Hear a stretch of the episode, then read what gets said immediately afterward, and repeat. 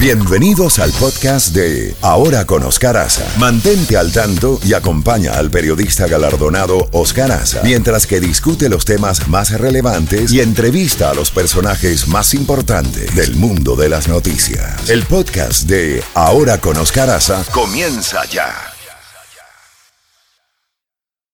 En Ahora con Oscar Aza, contacto directo con Jacobo Goldstein. 7.31 minutos, Jacobo, buenos días. Hoy a las diez y media se espera eh, la votación preliminar para ver si va al pleno mañana. Se espera que sí va a ser aprobado.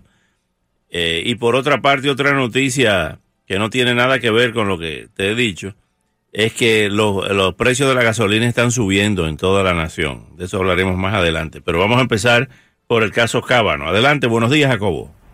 ¿Qué tal, Oscar, buenos días, buenos días, Chefi, Luis, infatigable, buenos días al pueblo de la Florida y del mundo que nos escucha a través de las redes sociales. Don Oscar Aza, ¿usted cree en el destino y en la historia? El día de ayer me tocó vivir historia, déjeme decirle por qué lo digo. Llevo siete años dando conferencias en un lugar en Boca Ratón que se llama ILIR, Institute of Learning and Retirement es un instituto que mucha gente jubilada, y Dios sabe que en la Florida hay millones de gente jubilada que se ha venido a la Florida por el clima, por el ambiente, por lo que tú quieras. Entonces, esto es una organización non-profit, o sea, no es, eh, no es por lucro. Y todos los que damos las conferencias las damos como contribución a la comunidad. Llevo siete años haciéndolo.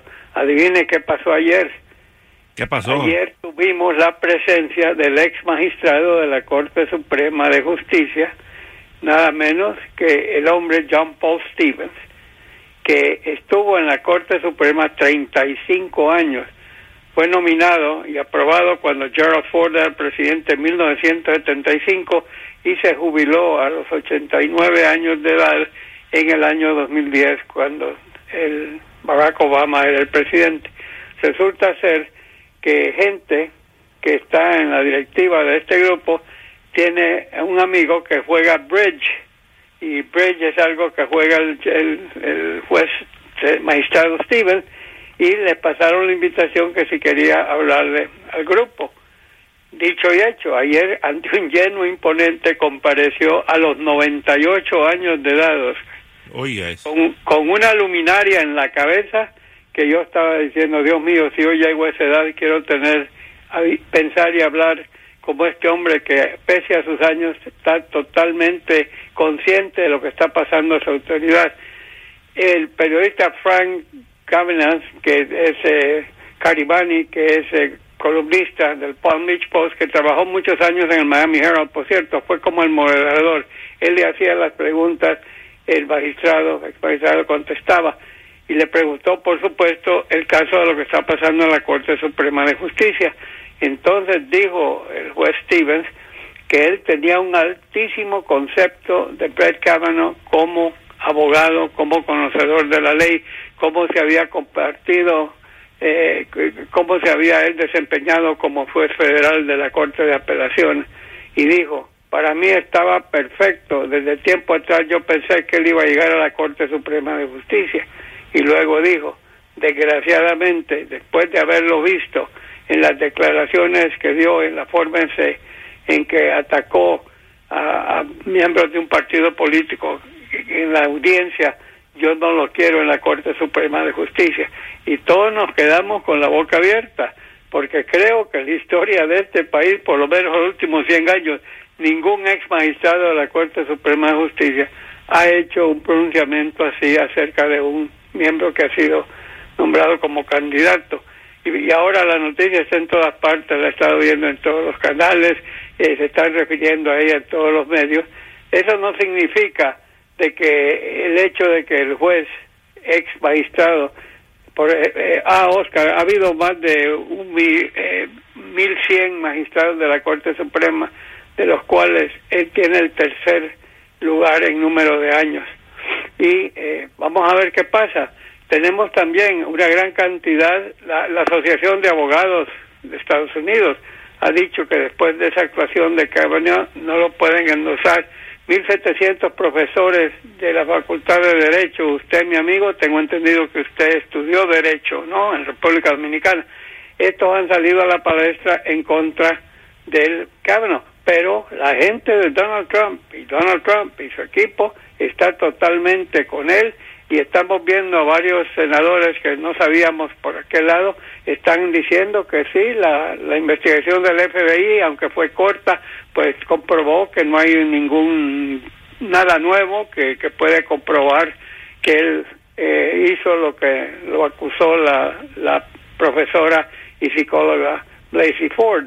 Así que estamos en el aire, pero haber visto a este señor a los 98 años de edad decir lo que dijo y al mismo tiempo ver que su cerebro en funciones, para mí es histórico, Oscar. Esto, esto va a mi récord de haber estado en lugares increíbles. Sí, señor. Bueno, siguen los eh, eh, la, búsqueda de víctimas en el, en el tsunami y el terremoto de Indonesia, de Palu, el pueblito turístico, eh, y realmente es impresionante. Estuvimos hablando con Tony Barros hace un par de días de a qué se debe toda esta incidencia tan recurrente de, de los tsunamis. Antes conocíamos de lo que se llamaba un mar de leva, que, que, que, llamamos, pero tsunami así con tanta frecuencia es impresionante, algo está pasando.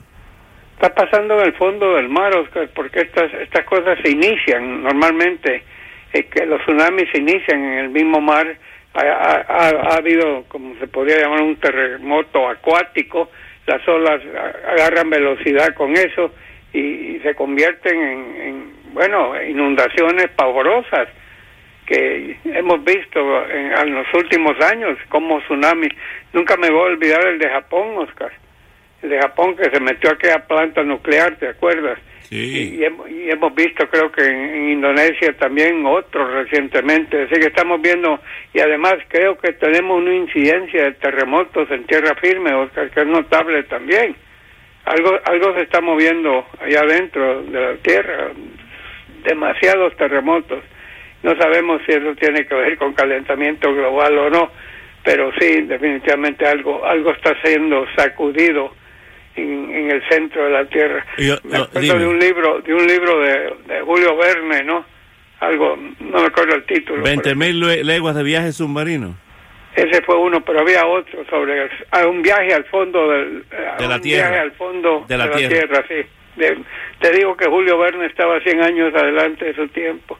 Otra cosa que creo que está saliendo una encuesta en estos momentos eh, de, la firma Gallup, que creo que están empatados, 46% dice que Kavanaugh debe, puede ir a la corte, 45% que no, o sea, empate técnico y empate numérico, así que esa decisión que va a tomar el Senado, que va a ser mañana la votación en serio, porque la de hoy es puro procedimiento, eh, la, la de mañana es la que va a determinar si va o no va. También, Oscar, quiero referirme a otro dato curioso. Tú sabes que todos hemos oído hablar del eh, premio Nobel, ¿no? Premio Nobel, eh, creo que Alfredo Nobel, ¿no? Alfred Nobel. Alfred Nobel, sí. Inventó la dinamita. Sí. un multimillonario. Y qué curioso que el hombre que inventó la dinamita también lleve el nombre del Premio Nobel de la Paz. Cosa curiosa, el Premio Nobel, y hay muchos premios Nobel científicos, médicos, eh, literatura, lo que tú quieras, eso se da en Estocolmo. Pero hay uno, uno nada más, que se da en Oslo, Noruega, el Premio Nobel de la Paz y acaban de nombrar a los ganadores, Oscar, ayer tú me diste los ganadores médicos y luego científicos, ¿no? Aquí tenemos a los ganadores del Premio Nobel de la Paz. Uno de ellos se llama Denis Mukwege, él es del Congo y él es un médico ginecólogo. Y la otra ganadora se llama Nadia Murad, que fue secuestrada por ISIS y tratada como muñeca sexual como ha ocurrido con infinidad de chicas que fueron capturadas por ISIS y las, tenían de esclavas sexuales. Y al doctor del Congo le tocó tener que curar a mujeres que habían sido acosadas y destruidas internamente también en forma sexual. Así que por la lucha de estos dos individuos y el reconocimiento de que hay que luchar en contra del acoso y las violaciones sexuales de las mujeres es que les han dado a estos dos el Premio Nobel de la Paz, que repito, se va a entregar en Oslo, Oslo, Noruega. Otra cosa también muy importante, Oscar, tiene que ver con el hecho de Melania. Melania está en una gira, Melania Trump está en una gira por África, la han recibido muy bien, ella se ha comportado con mucha dignidad y mucha altura, y el tema de ella es proteger a los niños, precisamente que los menores de edad, derechos de menores de edad, cuidados de menores de edad. ¿Y sabes lo que hizo hoy, Oscar? Le dio de comer a un elefante joven, le dio una botella de leche. Sí, de leche, sí. Ya estamos hablando de eso en, Malawi. ¿Sabes? Sí, déjame decirte, a mí me cae muy bien Melania. Melania tiene una cara de dignidad que no puede con ella. Se, se ve, ¿no? Y, y yo creo que ella hasta el momento ha sido una muy querida primera dama de la nación.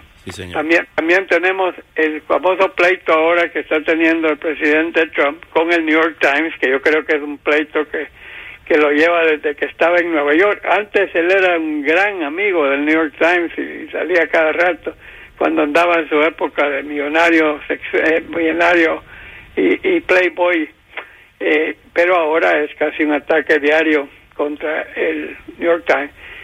El artículo que sacaron esta semana, Oscar, cuantioso, muchos meses de investigaciones acerca de las finanzas de Donald Trump. Entonces Donald Trump siempre dijo que él recibió un préstamo de su padre de un millón de dólares, que terminó pagándole al padre y con intereses, eso me cayó gracia, con intereses. Y que él levantó su imperio, llamémoslo así, de bienes raíces y de otras inversiones con su esfuerzo. Nadie le puede negar eso. Lo que pasa es que no solo el padre le prestó un millón de dólares, sino que a lo largo de varios años le, le, le prestó 413 millones o le donó y en muchas ocasiones lo sacó de problemas financieros que le ha pasado a medio mundo y entonces la pregunta es, el presidente está ofendido porque está en contra de su idea que él solito, con un millón de dólares, la misma historia un millón de dólares solito para empezar, eh, entonces se ha convertido en causa célebre. Ahora también eh, están diciendo que hubo evasión fiscal, que tanto Donald como miembros de su familia, creo que tiene una hermana, un hermano y tiene un tío, que, han tenido que ver con los negocios de la familia y que dicen que ahí pudo haber habido evasión fiscal. Ellos lo niegan, la familia lo niega, él lo niega y, lo están investigando. Mientras tanto, para no quedarse atrás, el alcalde de la ciudad de Nueva York, Bill de Blasio, también dice, mmm, si, si, él dejó de pagar impuestos federales, pues también creo que dejó de pagar impuestos estatales, así que van, van a ver, esto, esto va para largo, como decimos, y el presidente cada vez que, que puede sigue atacando al New York Times. Él tiene sus favoritos para atacar, Oscar, ataca al New York Times, al Washington Post, a CNN, eh, la, tiene en la mira, y tiene, varios, pero su lugar favorito sigue siendo Fox News. Bueno. Y ahí vamos. Bueno, Jacobo, 7.45 minutos, Gatillo Time, que tenga un buen fin de semana. Eh, el lunes no estaremos porque es Columbus Day. O sea que... Hágame un favor, especial. Acaba de morir el gran, el gran cantante francés, él era argelino también. No, no, armenio. Armenio. Charles Anabur, le dedicamos todo un programa el otro día, sí. Bueno, quiero que me le dedique otra canción. ¿Cuál? En, español hay canciones de Aznavour. Yo tengo mi coleccioncita también, no como la suya. Por favor, me pone una de Aznavour. ¿Cómo Algo de Venecia. Hay una de Venecia que es muy famosa. Venecia sin ti. Venecia sin ti, ¿qué tal si me la pone a mí en honor de Arnabur? Bueno, vamos a ponerle Venecia sin ti eh, a mi querido amigo Jacobo Goldstein. aquí está, aquí está Arnabur. Dale.